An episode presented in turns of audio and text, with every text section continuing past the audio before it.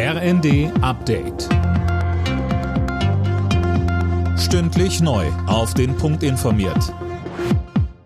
Ich bin Gisa Weber. Guten Tag. Schon übermorgen will die Ampelregierung den ersten Teil der Gaspreisbremse auf den Weg bringen. Dabei geht es erst einmal um die Einmalzahlung im Dezember. Im Abschlussbericht der Expertenkommission wird noch eine ganze Reihe weiterer Maßnahmen vorgeschlagen.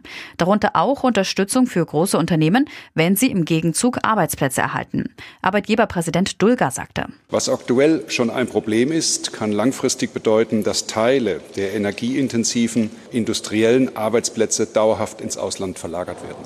Aber auch im Handwerk und im Dienstleistungsbereich werden Geschäftsmodelle unrentabel. Was wir also in diesen Wochen entscheiden, hat Konsequenzen für die Wirtschaftsstruktur unseres Landes für die nächsten Jahrzehnte.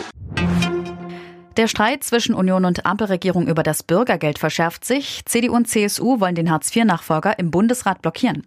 CSU-Chef Söder kritisiert unter anderem die eingeschränkten Sanktionsmöglichkeiten. Er hält das Bürgergeld für ein völlig falsches Signal. Er sagte im ZDF. Es führt zu sozialen Verwerfungen bei den Menschen in den unteren Einkommensgruppen, die hart arbeiten. Kassiererin, äh, Busfahrer, Polizist, ähm, äh, Friseurin beispielsweise, die in Berlin oder München sind, werden am Ende, wenn sie arbeiten, weniger haben, als wenn sie nicht arbeiten. Das ist eine völlige Umkehr des Grundsatzes, dass wer arbeitet, muss mehr haben, als der nicht arbeitet.